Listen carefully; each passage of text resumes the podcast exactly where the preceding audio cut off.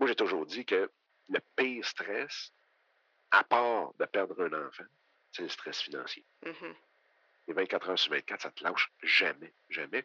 Puis, physiologiquement parlant, ça scrape ta créativité, ça scrape ton raisonnement. Ici votre hôtesse Amélie Delebel et je suis très heureuse de vous accueillir sur le podcast Athlète Entrepreneur qui met en évidence des parcours inspirants d'athlètes ou d'anciens athlètes de haut niveau qui se sont tournés vers le milieu entrepreneurial. Ce rendez-vous hebdomadaire vous présente des entrevues qui seront vous motiver à atteindre votre plein potentiel. C'est parti! Bonjour! Très heureuse de vous accueillir pour cette deuxième saison de mon podcast Athlète Entrepreneur lors de cet épisode 157 sur les hauts et les bas de l'entrepreneur et mentor Dominique Sicotte. Avant de vous parler de mon invité du jour, je voulais vous présenter l'hébergeur de podcast Ocha. Contrairement aux autres hébergeurs, Ocha est aussi un outil marketing qui vous permet entre autres de publier vos publications sur les réseaux sociaux, de bâtir votre propre liste de courriels et de générer des clips audio avec transcription. De plus, il s'agit d'une plateforme 100% francophone. Pour obtenir un essai gratuit, simplement vous rendre au amiedelabel.com baroblique Ocha, A-U-S-H-A. J'ai eu le plaisir de discuter lors de cette émission avec Dominique Sicotte, un ancien hockeyeur et entrepreneur depuis déjà une bonne vingtaine d'années. En plus de sa grande expérience entrepreneuriale, Dominique a été l'un des premiers francophones à se lancer dans le podcasting, recevant sur En affaires avec passion des gros noms comme Mitch Joel, Gary Vaynerchuk, Grant Cardone et plus encore. Depuis quelques années, en plus de continuer son aventure dans le podcasting, l'entrepreneur a également démarré différents projets dont l'Académie A.B. Foster, située à Waterloo, au Québec, et euh, YouTubers Inc., qui est l'une des premières formations francophones qui aide à développer son mouvement avec et sur YouTube. Sans plus attendre, je vous laisse à la première partie de trois de cette entrevue fort intéressante. Bonne écoute! Alors, je suis actuellement avec mon invité du jour, Dominique Scott. Salut Dom, comment ça va? Ça va super bien. Un gros merci pour l'invitation. C'est vraiment cool. C'est un podcast hallucinant. Puis je suis très, très, très content de- d'en faire partie aujourd'hui. Mais merci beaucoup à toi d'avoir accepté mon invitation. Donc, euh, comme je le mentionnais avant euh, l'enregistrement, je me disais que ça faisait longtemps que je te voulais justement sur le podcast. Donc, euh, trois ans après le lancement d'Athlète Entrepreneur, c'était c'était le temps. Donc, euh, pour débuter le tout, en fait, Dom, dans une ancienne vie, tu, euh, tu jouais au hockey. Donc, euh, quel Oui. a été ton parcours comme, comme hockeyeur? Écoute, je pense j'ai eu le même parcours que peut-être à peu près 90% des gens euh, au Canada. La, la seule chose qui a peut-être été un petit peu différente, c'est qu'on était au début, début des, des fameux 3A l'été, et ainsi de suite. Donc, les, je dirais les quatre dernières années que j'ai joué là, euh, mineur, on va appeler ça comme ça, euh, j'ai joué 11 mois et demi par année. Wow. Puis là, c'était super cool. Il y avait deux semaines à peu près en avril où on prenait euh, une pause, ou plutôt nos parents prenaient une pause, faut croire. on ne prenait jamais de pause. Et après ça, ben, on repartait. Mais vers la fin, malheureusement, il y a plus, j'ai eu plusieurs blessures, Mhm. des tendinites dans les genoux. Euh, j'ai eu aussi, même dans une Olympiade à l'école, une boule, tu sais, le lancer du, de la pierre ou le lancer de la, en tout cas, de la boule de plomb. OK. Quelqu'un me l'avait pitché directement sur le pied. J'avais été deux mois en béquille à cause de ça. Ouch. Vraiment quelque chose de ridicule. Puis, euh, après ça, ben, quand que c'est venu le temps de, pour le Midget 3A, on pourrait en parler de la politique euh, dans le hockey et euh, Oh en dehors de la glace, mais j'avais connu le meilleur camp de ma vie. Euh, puis j'avais été retranché même au début, là, au mois d'avril. Pas au camp d'entraînement, Ah, c'était pour le camp de, de genre de présélection. Pour après ça me faire appeler à la fin de l'été puis me faire dire Ah, écoute, on, on s'est trompé, on s'excuse, viens-t'en au camp. Puis j'étais tellement out of shape euh, parce que moi, je, j'étais pas le plus gros tripeux de, de, de, de, camp d'entraînement. Mais là, celui-là, tu sais, je m'étais vraiment forcé. Puis là, je suis arrivé à l'autre camp. Après la première pratique, j'étais voir les coachs, puis j'ai dit, oubliez ça. J'ai dit, non, je, je boucherai pas un trou, puis je remplirai pas un chandail. Fait que merci, bonsoir, puis bye-bye. Puis après ça, ben, j'avais eu une demande pour aller jouer à Cornwall. Oui. Dans ce temps-là, c'était le Junior A, puis c'était les, Oui. Colts de Cornwall. Mhm. Il y a eu les Aces de Cornwall, mais les Colts, c'était dans le junior A. Et j'avais été invité pour aller rencontrer le DG, puis euh, le coach, puis toute l'équipe là-bas, pour jouer avec eux autres. Écoute, on avait été reçus fait qu'au- au fruit de mer. C'était vraiment trippant. Ah, Honnêtement, c'était une super belle organisation. Un aréna incroyable avec une piste de course intérieure dedans. Euh, tu sais, c'était, c'était vraiment, vraiment, vraiment trippant. Puis écoute, du junior A, il jouait, je me souviens, il jouait contre Cumberland, qui était la pire équipe de la Ligue. Il y avait cinq scalpers de la Ligue nationale dans les estrades Wow. pour du junior A. Ben oui. Fait que j'ai même eu un ami qui a, qui a été euh, qui a été lui là-bas. Puis euh, il a été euh, repêché en cinquième ronde la dernière année des Nordiques par les Nordiques. Ouh. Ouais. Puis euh, mais moi j'ai arrêté. J'étais rendu mentalement à les blessures puis toute le kit. Puis là c'était sept jours semaine. Puis c'était euh, euh, tu, tu mangeais, tu ne faisais que respirer du hockey. Mhm. je pense que le fait de ne pas avoir joué au soccer à Ringuette ou n'importe quoi d'autre dans les 4-5 dernières années avant Ouais. ça a juste fait en sorte que j'ai comme brûlé. Mhm. Puis euh, puis aujourd'hui, ça a été une super bonne affaire que ça l'arrête là, mais ça a été une fin euh, abrupte. j'ai vraiment décidé du jour au lendemain, j'ai OK, je ne retouche plus au patin. Ça a pris grosso modo 10 ans avant que je remette une paire de patins. OK. J'étais incapable de jouer pour le fun. Puis c'est vraiment drôle parce que j'avais eu à un moment donné une invitation pour aller jouer dans le temps que je restais à Montréal pour euh, l'équipe de Radio-Canada puis toute l'équipe. Puis Mhm. j'avais mis les pieds sur la glace, j'ai fait Ah non. Je suis sorti, déshabillé ça. Puis jusqu'à il y a trois ans peut-être. Là, j'ai mis mes patins avec mes filles. Puis j'ai fait OK, je vais le faire pour. Non, c'est il y a cinq ans. Puis là, j'ai décidé de juste oublier tout le reste. De toute façon, ça faisait 20 ans. J'ai dit, OK, regarde, on va oublier ça, puis je vais me concentrer sur mes filles pour avoir du fun. Mais j'étais tellement un junkie de l'adrénaline que c'était juste ça. Puis c'est pour ça que les camps d'entraînement, c'était peut-être trop facile de faire les clubs dans le temps. Tu sais, il y a une année que j'ai manqué 27 matchs, puis j'avais fini premier scoreur de l'équipe dans du 2A. J'aimais ça. J'avais même une petite pin que j'avais achetée. C'était une pierre tombale. C'était le hockey, c'est ma vie. Mais euh, c'est ça. Bref, ça, a comme terminé sur pratiquement un burn-out du hockey. C'est fou, ça. Mais ça a été des super belles années. Honnêtement, les années que j'ai joué puis que j'ai eu du fun jusqu'à la fin, c'était vraiment cool. La passe du Média 3, moi, moi ça. Puis, puis le pire, c'est que ce que j'avais en tête, qui s'était passé, écoute, 20 quelques années plus tard, j'ai rencontré la mère d'un gars avec qui je jouais. Puis elle m'a raconté comment que son gars a fait le club. Puis là, j'ai fait, voilà. C'est pour ça. c'est pour ça que j'ai pas, je suis plus dans le hockey. Fait que c'est, c'est, c'est un peu ça. C'est, c'est, C'est ce pas. je l'enlève, c'est 100% du hockey que j'ai adoré. Les voyages, c'est toute l'équipe qui, qui venait avec. Mais j'aurais aimé ça jouer NCA. Mon rêve. Puis même à partir de, de Pee-Wee, je me disais non, je veux pas jouer junior majeur, c'est je vais aller jouer pour une université américaine. C'était ça, c'était mon rêve.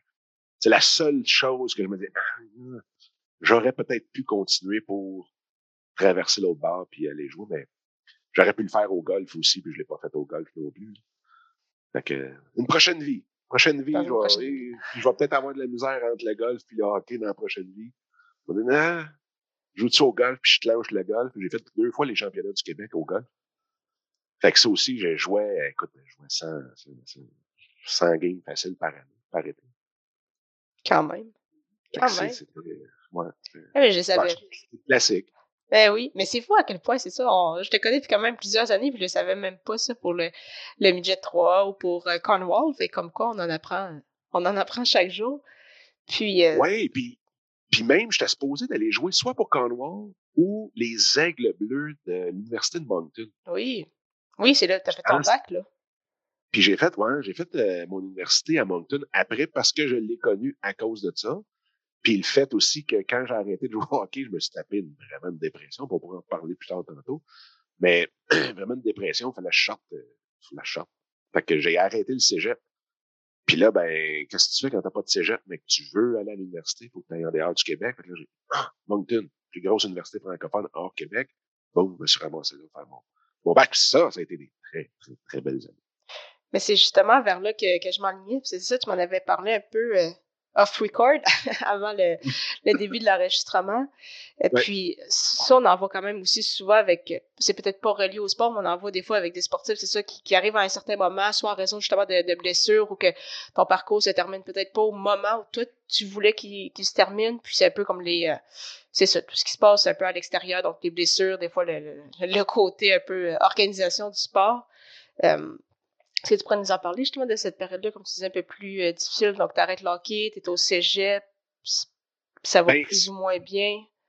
Écoute, ce qui est drôle là-dedans, c'est quand j'ai arrêté, je levais mon voyage. Fait que, tu sais, à la limite, t'arrêtes, puis c'est correct. Là, je veux dire, on passe à d'autres choses.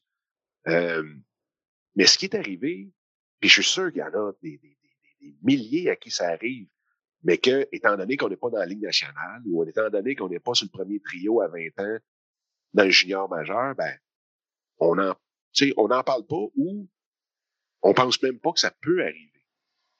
Puis, moi, les, dernières années que j'ai joué, c'était, euh, écoute, les, parents des estrades m'appelaient Cyclone. Fait que Scott Cyclone. Puis, fait, puis j'ai jamais, jamais, jamais, jamais euh, comment je te dirais ça, je me suis jamais enflé la tête avec ça. C'était juste, moi, j'avais énormément de fun dans les équipes. Euh, puis c'était toujours la, l'équipe en premier, blablabla, le gros classique, là, mais mm-hmm. bref. mais ce qui est arrivé, c'est que quand j'ai arrêté, ce que je me suis pas rendu compte au début, c'est que là, tu tombes monsieur ou madame X. Là, mm-hmm. là c'est là, tu te promènes dans les corridors, il n'y a pas personne qui. Et ça, je suis aujourd'hui, je suis persuadé que ça l'a vraiment allumé le fait de dire Wow, shit, man, je savais pas, là, là je suis comme nobody qui sait, qui sait même pas qu'est-ce qu'il va faire, puis qui puis personne ne le reconnaît. Puis t'es plus euh, je sais pas, t'as comme plus de personnalité quasiment. Et ça, je l'avais trouvé tard. Ça, je, plusieurs années après, je me suis rendu compte que c'était vraiment ça. Puis c'est là ben, j'ai fait quand même mes études universitaires en psychologie. On dit tout le temps que ceux qui sont bons en psycho, c'est qu'ils ont besoin d'une thérapie de quatre ans intensive. Mais c'est probablement ça, mais je me souviendrai toujours, tu sais, j'étais rentré dans le bureau du, de l'orienteur, je pense, ou du psy du cégep. Ça doit être l'orienteur. Ouais. Qui était un psy, whatever. Quand je suis rentré dans son bureau, là, comme pas de rendez-vous, je me suis assis puis je shakeais, là. C'était comme, fuck que la vie est plate, man. Puis c'est comme, puis là, ben, tu veux pas retourner non plus. Ça m'a même pas, ça m'a même pas effleuré l'esprit de retourner jouer. Fait que c'était, euh, c'était vraiment, vraiment un, un bout psychologiquement tough. Mm-hmm. Puis après ça, j'en ai reparlé avec d'autres. Puis ils m'ont dit, ben oui, moi aussi, j'ai vécu ça. Fait que j'ai l'impression que c'est quelque chose que, quand on est jeune, on, on peut avoir un talent ou X, là, hein, que les parents ou que le monde nous reconnaissent pour quelque chose, puis que quand on arrête, tout. Puis je suis sûr qu'on demanderait à tous les athlètes comment ça a fini, puis comment ils ont vécu la transition entre, en guillemets, ou il y en a que c'était des vrais, mais vedette à rien. Puis moi, je me souviens que quand que on vit la même affaire que les entrepreneurs, c'est drôle parce que je l'ai vu de mes yeux, un père, le père d'un d'un de nos chums, grosse compagnie, tu sais, là, multimillionnaire, euh, sur le board de la Banque nationale, euh, toute la kit. Quand il a pris sa retraite, là, plus personne qui l'appelle. Mm-hmm. Parce que c'est, il est plus à tête d'une business. Mm-hmm. Il est à la retraite. Et là, ils deviennent insécures. Puis, puis c'est pour ça que même si tu finis avec des millions, lui, il était millionnaire bien des fois. Euh... Et Abaslac, il l'a vécu tough aussi. Puis c'est pour ça qu'ils se garagent dans toutes les boards possibles, imaginant dans tous les, les, les euh, on appelle ça, les, les voyons, conseils d'administration. Euh, ça, ça, ça, se piche parce qu'ils ont besoin d'avoir ce feeling, entre guillemets, de pouvoir. Ouais.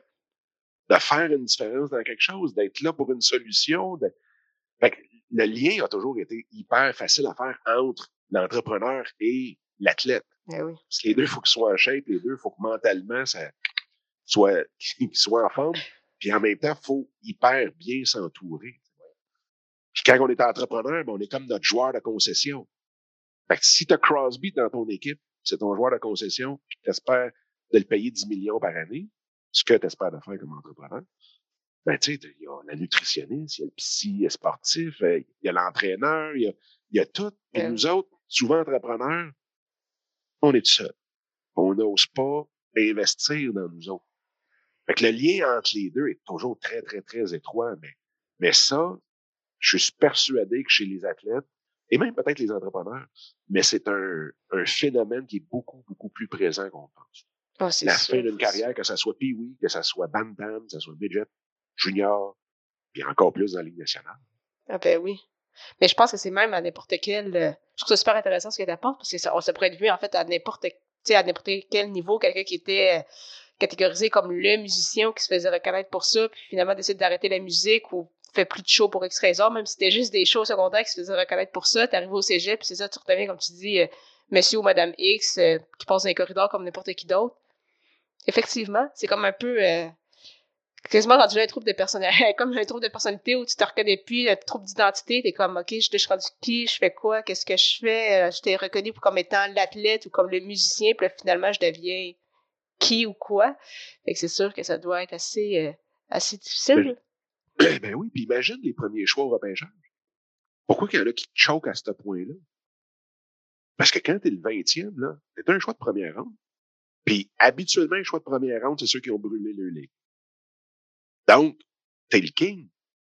T'arrives au camp d'entraînement, whoop, die. T'es plus le king. Il y en a 12 en avant de toi. Oui, t'es encore connu comme choix de première ronde. Donc, dans ta tête, tu dis qu'ils n'ont pas fait de gaffe, là. Mais tu te rends bien compte, c'est Atlas qui, il y en a trois autres choix de première ronde, c'est Atlas qui était là trois ans avant toi.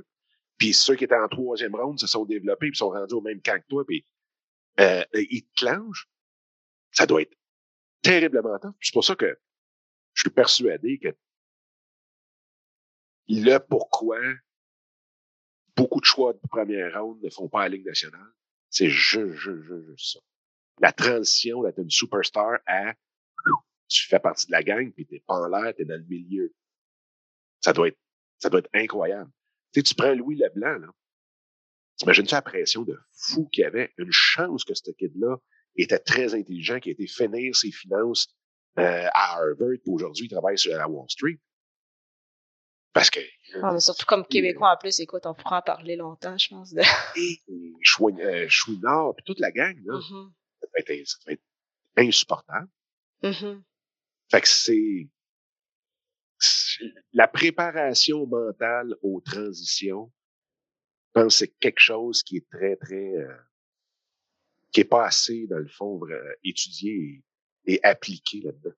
Effectivement, j'ai eu la, chance de recevoir sur mon podcast euh, Louis Bédard à deux reprises, puis euh, plus récemment Stéphane Lemieux, justement deux coachs en préparation mentale. Donc, c'est vrai que c'est le fun de voir qu'il y en a de plus en plus que ça se développe, mais effectivement, c'est loin d'être euh, aussi populaire que ça devrait l'être, ou en tout cas, ça l'est plus que, par exemple, quand toi, tu étais joueur, donc au moins, on sent une, une ouverture d'esprit en, en ce sens. Puis, tu disais justement que toi, tu étudies en, en psychologie, tu as fait énormément de liens avec justement l'entrepreneur et le, ben, le sportif.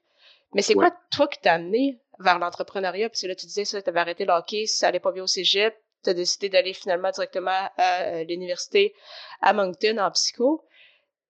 Qu'est-ce qui t'a attiré vers l'entrepreneuriat? Je me demande encore. je me demande encore. Ben, euh, ce qui est drôle, c'est que je viens d'une famille qui est zéro, zéro entrepreneur.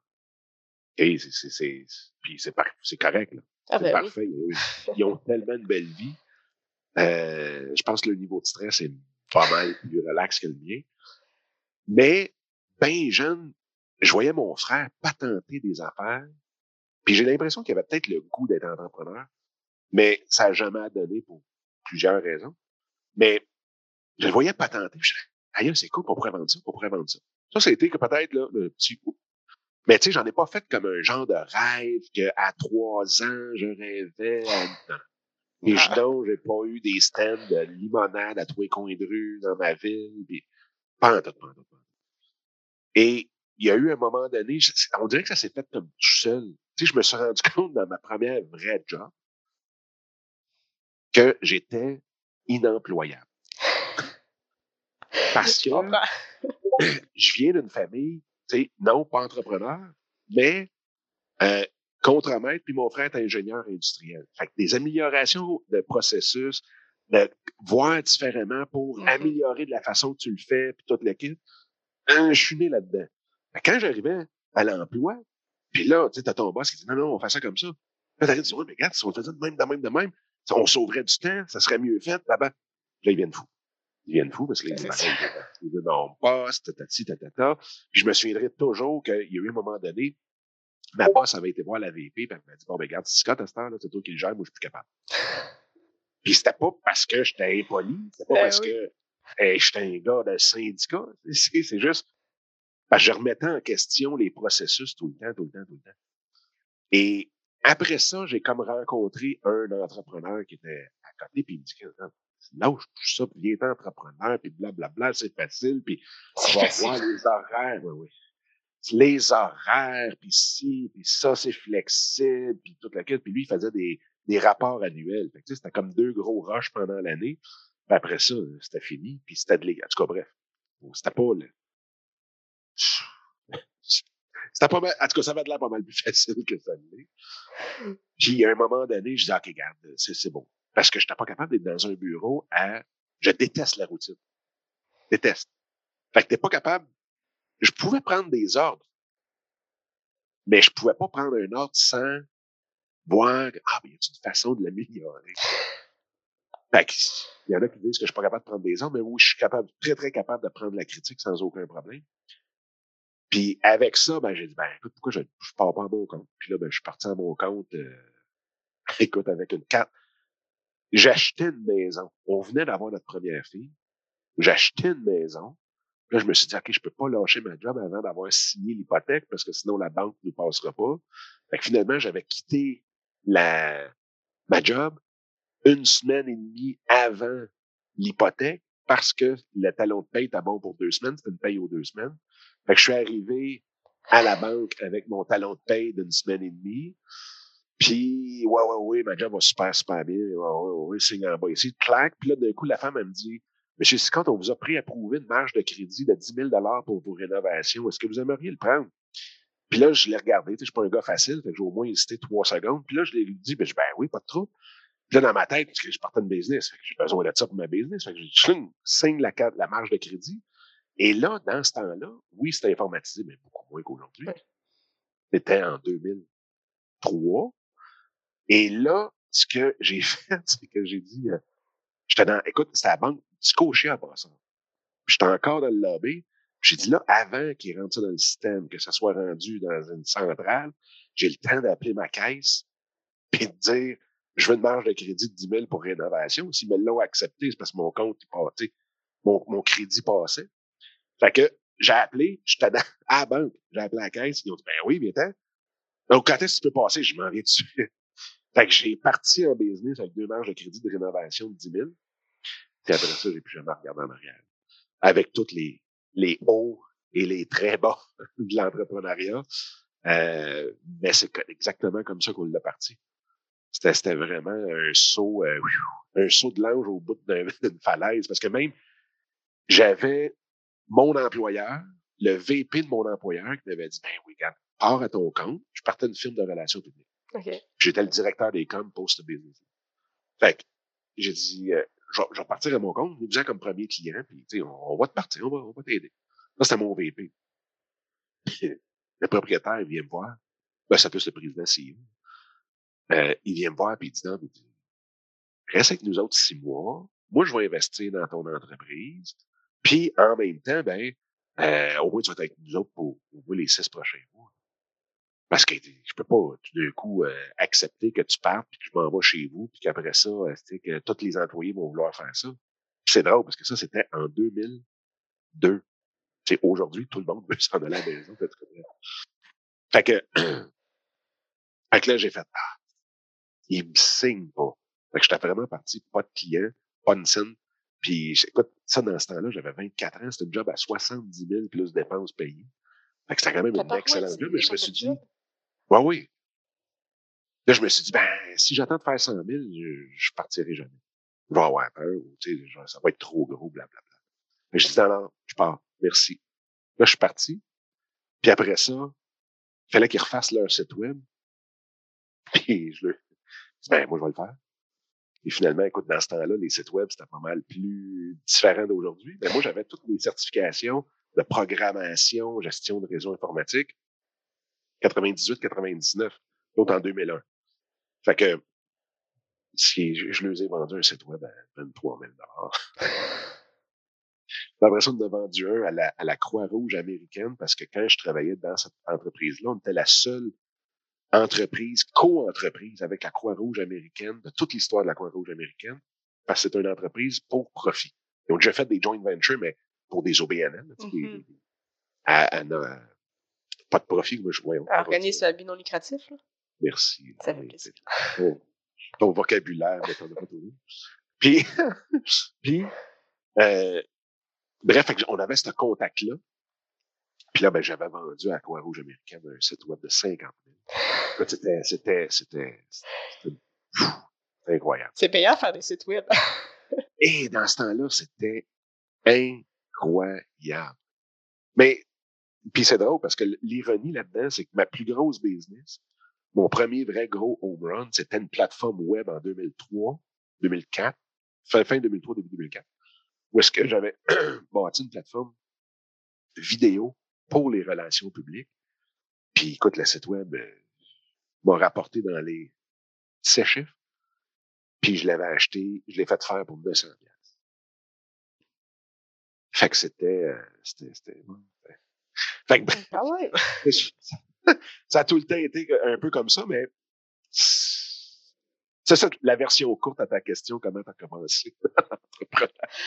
mais je trouve, ça, je trouve ça tellement intéressant. Puis aussi, il y a des histoires que je ne savais même pas, euh, même pas encore. Ouais. Quand je continue d'en apprendre, puis euh, tu parles beaucoup, c'est ça. Euh, en tout cas, peut-être qu'actuellement, tu recommanderais peut-être pas de faire ce que tu as fait pour te lancer en affaires avec deux, deux marches de crédit. Non. Mais c'est comme ça que tu es parti, c'est ça, tu as essayé différentes choses. Puis ce que j'ai retenu, c'est que tu dis l'entrepreneuriat, il y a eu beaucoup de hauts, mais il y a eu aussi beaucoup, beaucoup de bas. Euh, Et, oui, oui. Comme, mais comment? Puis, euh, au départ, deux choses. Trois choses. Les trois pires, je pense, qu'un entrepreneur peut faire en partant. Un, c'est d'avoir un ego.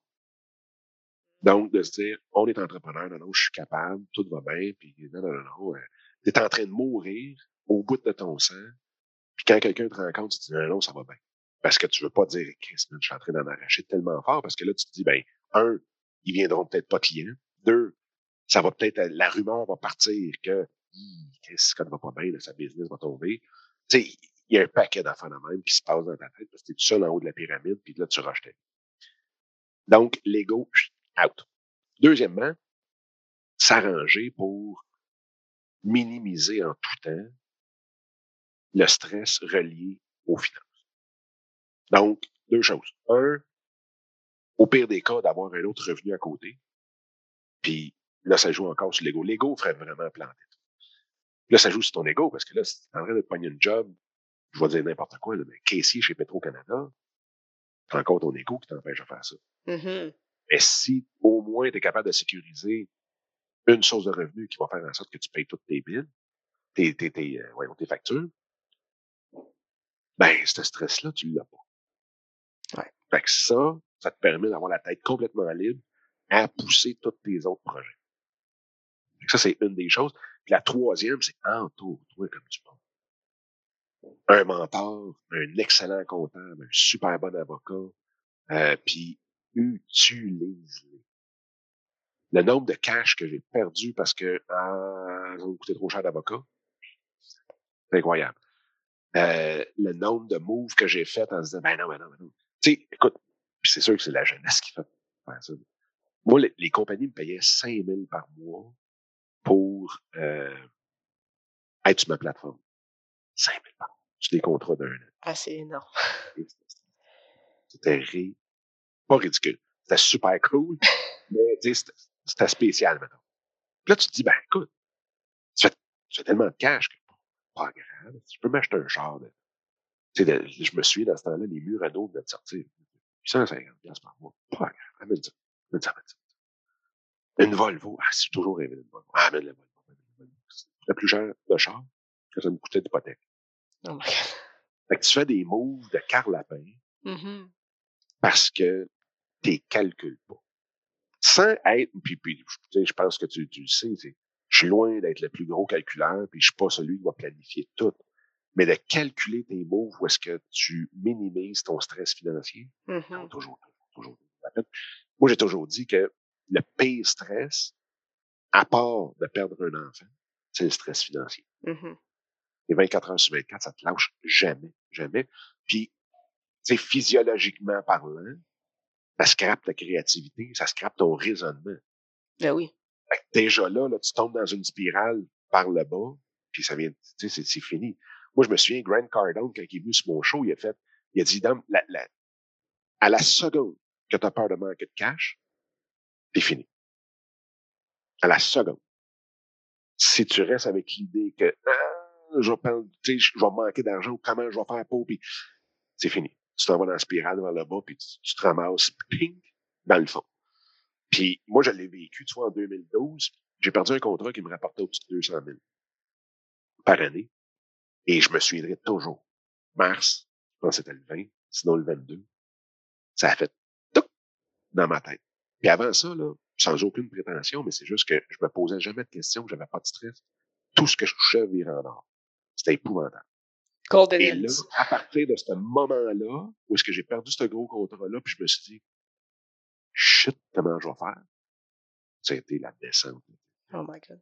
Complètement, complètement. C'est là que, à l'été de là, j'ai commencé à avoir la colite ulcéreuse, comme euh, notre cher euh, GSP. Mhm. Euh, Puis là, ça a été là, la santé, le stress, les finances, toutes les quêtes embarquées. C'était fou. c'était fou. Ça, c'était aïe. Puis après ça, ça m'a mené jusqu'à la faillite en 2014. Puis là, tu entrepreneur. Là, tu dis, OK, mais là, il faut tirer à la là. Tu sais, je l'ai tiré, je l'ai étiré. La seule chose que, entre guillemets, parce que je pense pas que tu peux être fier d'une faillite, là, la seule chose que j'étais content de la faillite, c'est que tous les créanciers, c'était seulement les banques. Fait qu'il y a aucun fournisseur qui était, qui attend, tu sais, quand on était un jeune, ou un petit fournisseur, ou petit ou gros, cette paye-là, ou le cash qu'on lui doit, c'est le cash qui est pas sur sa table le soir avec sa famille. Mhm. Fait que ce que j'avais fait, j'avais comme donné un dernier coup auprès des banques, ramasser ça, payer tout le monde. Puis là, une fois que tout le monde t'a payé, sauf les banques, puis eux autres avec les intérêts, de toute façon, j'avais payé, Il s'aimait mieux ça comme ça, là. euh, ils ont tellement fait plus. En tout cas. Fait que ça, c'était le bout. Mais là, le pire, c'est que là, tu te dis, c'est cool, tu sais, ça plaque depuis le temps. Mais t'es brûlé. T'es brûlé. Mentalement, t'es, t'es, t'es, t'es topé. là. Le lendemain, il faut que tu trouves un contrat pour payer ton hypothèque le mois d'après. Tu sais, c'est pas comme quand tu, tu le déclares quand tu es employé. Employé, deux semaines après, tu une paye. Puis là, ah, wow, ta paye est rendue claire à toi. Mais là, tu es entrepreneur, faut que tu ailles chercher tes nouveaux contrats. Tu es brûlé, brûlé, brûlé. Puis nous autres, on l'avait fait au mois de décembre, mi-décembre. Oh. Trouve-toi un contrat le fêtes, 24 puis- décembre. C'était, écoute, le niveau de stress après, c'était au moins dix fois le niveau de stress avant, puis je pensais qu'avant, je pourrais pas aller plus haut dans le stress. C'était l'enfer. L'enfer total. Puis après ça, ben, il y a eu un moment donné. Hey, là, je réponds à ta question, il me semble, moi, je suis parti. C'est Ah, mais c'est correct, mais continue, je trouve ça. Il y a, d'autres questions qui me potent, mais vas-y, je trouve ça super. euh. Euh, là, c'est sûr, j'en saute des, des, des petits bouts, mais là, il y, a- il y a un moment donné, c'est que tu embarques à travailler comme un malade. Parce que là, faut, faut que tu te sortes de là. là. Fait que là, tu pédales. Mais tu sais, je pense qu'il y a une genre de fable, ou je sais pas trop quoi, que quand tu es dans, dans, dans des sables mouvants, des sables mouvants, plus que tu te débats, plus tu calmes. Ah oui. J'ai été très, très, très chanceux d'avoir un excellent, excellent mentor. Jusqu'en 2000, novembre 2015, il me dit, Dom, pogne tes rames, puis garoche-moi ça sur le bord de la rivière, puis check où est ta chaloupe s'en va, parce que j'ai jamais vu un gars travailler aussi fort que toi et que ça donne plus rien. Écoute, les, les, tu sais, avant, là, écoute, avant, là, pour te donner un exemple, je prenais quelque chose, je l'achetais, je me souviendrai toujours de cet exemple-là. Il y avait un service qui, que je pouvais acheter pour 1005. Je le vendais 25 000 l'autre bord. Tu sais, quand tu dis, là, tout, tout, tout, il y avait rien d'impossible, puis tout fonctionnait, puis tout coulait de source, et là, écoute, t'aurais été morte à tes dernières secondes dans le désert, parce que t'avais soif, je serais arrivé avec un 5 gallons, tu m'aurais reviré de bord. C'était littéralement ça. Quand j'ai des histoires, là, tu fais comme, c'était arrangé avec le gars des vues, quelqu'un quelque part qui peut m'appeler. Il va t'arriver avec une caméra, puis. Ah, écoute, c'était ridicule. Écoute, j'avais un, un, très bon chum. Un très bon chum. Avec qui j'avais aidé à écrire un livre. Tellement que dans, puis je l'ai encore, son livre, c'est marqué merci beaucoup à Dominique Scott. Sans lui, j'aurais jamais été capable de d'écrire ce livre, toute l'équipe. J'ai envoyé la facture, j'y enlève la moitié des heures que j'ai passées dessus, parce que tu cadeau. Le lendemain, il snap, puis il m'envoie complètement promené, puis jamais je vais payer ça, puis t'es un crosseur. Écoute, quand je te dis des, des, des, des situations, là, Oh puis la veille, j'étais le king. C'est pas parce qu'il pouvait pas me payer. C'était, c'était, n'importe quoi. Écoute, ça finit en cause. Donc là, oh ça vaut pas la peine. Mais, et quand mon, mon mentor m'a dit ça, j'ai fait, OK, je vois, je vois, je vois le J'ai pogné mon laptop, littéralement. Là, là, j'ai fait ça littéralement. J'ai pogné mon laptop, j'ai mis sur mon bureau. Puis, dimanche soir, j'ai dit à ma femme, je dis, écoute, on l'essaye. Puis, si ça marche pas, dimanche prochain, pendant une semaine, dimanche prochain, je vais trouver un job, puis l'entrepreneuriat, c'est fini.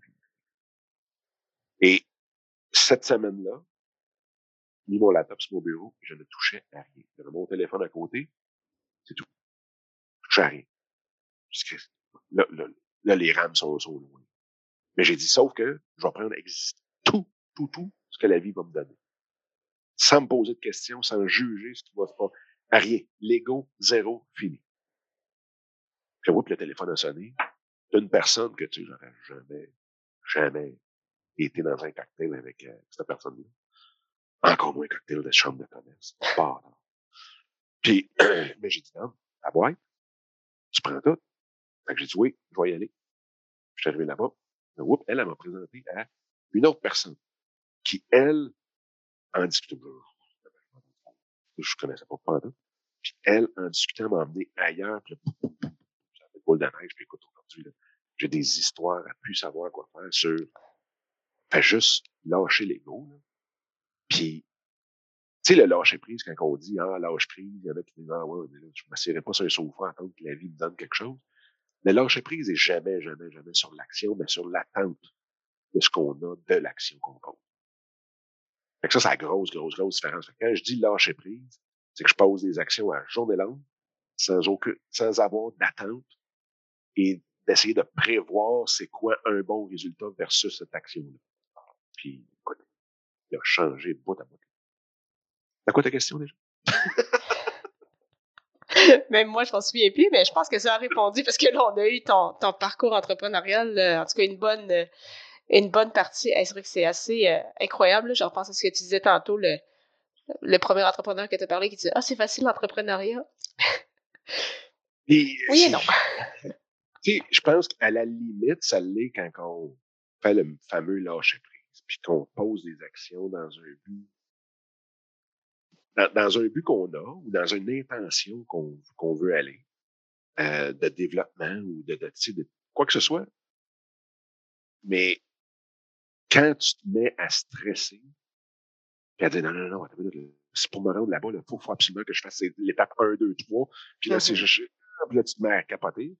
Puis la première étape, ça arrive pas comme tu penses. Là, tu te dis, si je, je, je suis la pire, c'est une défaite, c'est fou, ça n'a pas de bon sens, je me rendrai jamais, puis tout le kit. Quand dans le fond, t'as rien qu'à te tasser d'un pouce, le chemin est clair, tu te prends l'autre bord, puis ça vient de s'éteindre.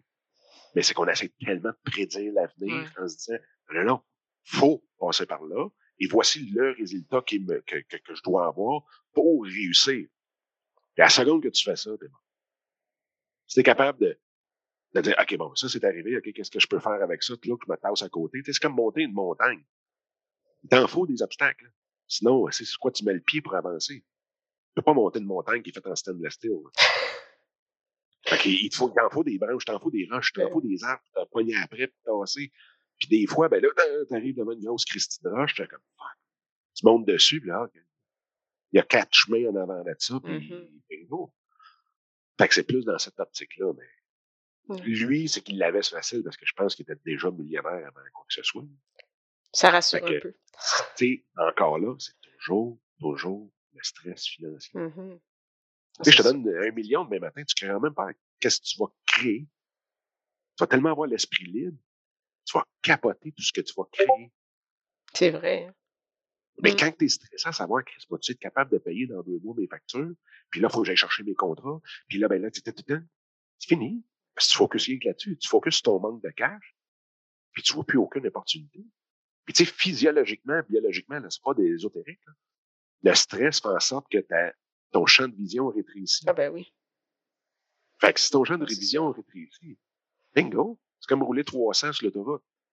Mais c'est- T'as t'as le champ de vision aussi d'un pouce de large en bout de ligne. Mais si tu prends le temps de relaxer, t'es loin sorti, puis t'es loin d'aller. Tu vois les opportunités bien plus facilement. Mm. Fait que c'est, je dirais que c'est le, le gros, gros, gros, gros plus. Ça veut pas dire que ceux qui ont de l'argent de papa au moment, qui vont réussir plus. Parce qu'il y en a qui sont, je sais pas, il y en a qui sont sans dessin. Oui. Il y en a qui, qui, qui brûlent le cash ah ben oui.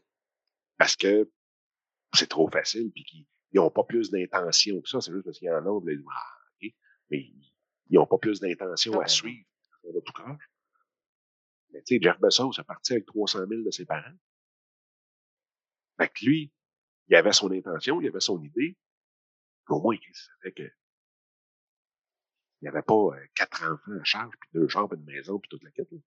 Merci beaucoup encore une fois à Dominique Scott pour son temps et en souhaitant que vous ayez apprécié ce 157e épisode officiel d'Athlète Entrepreneur.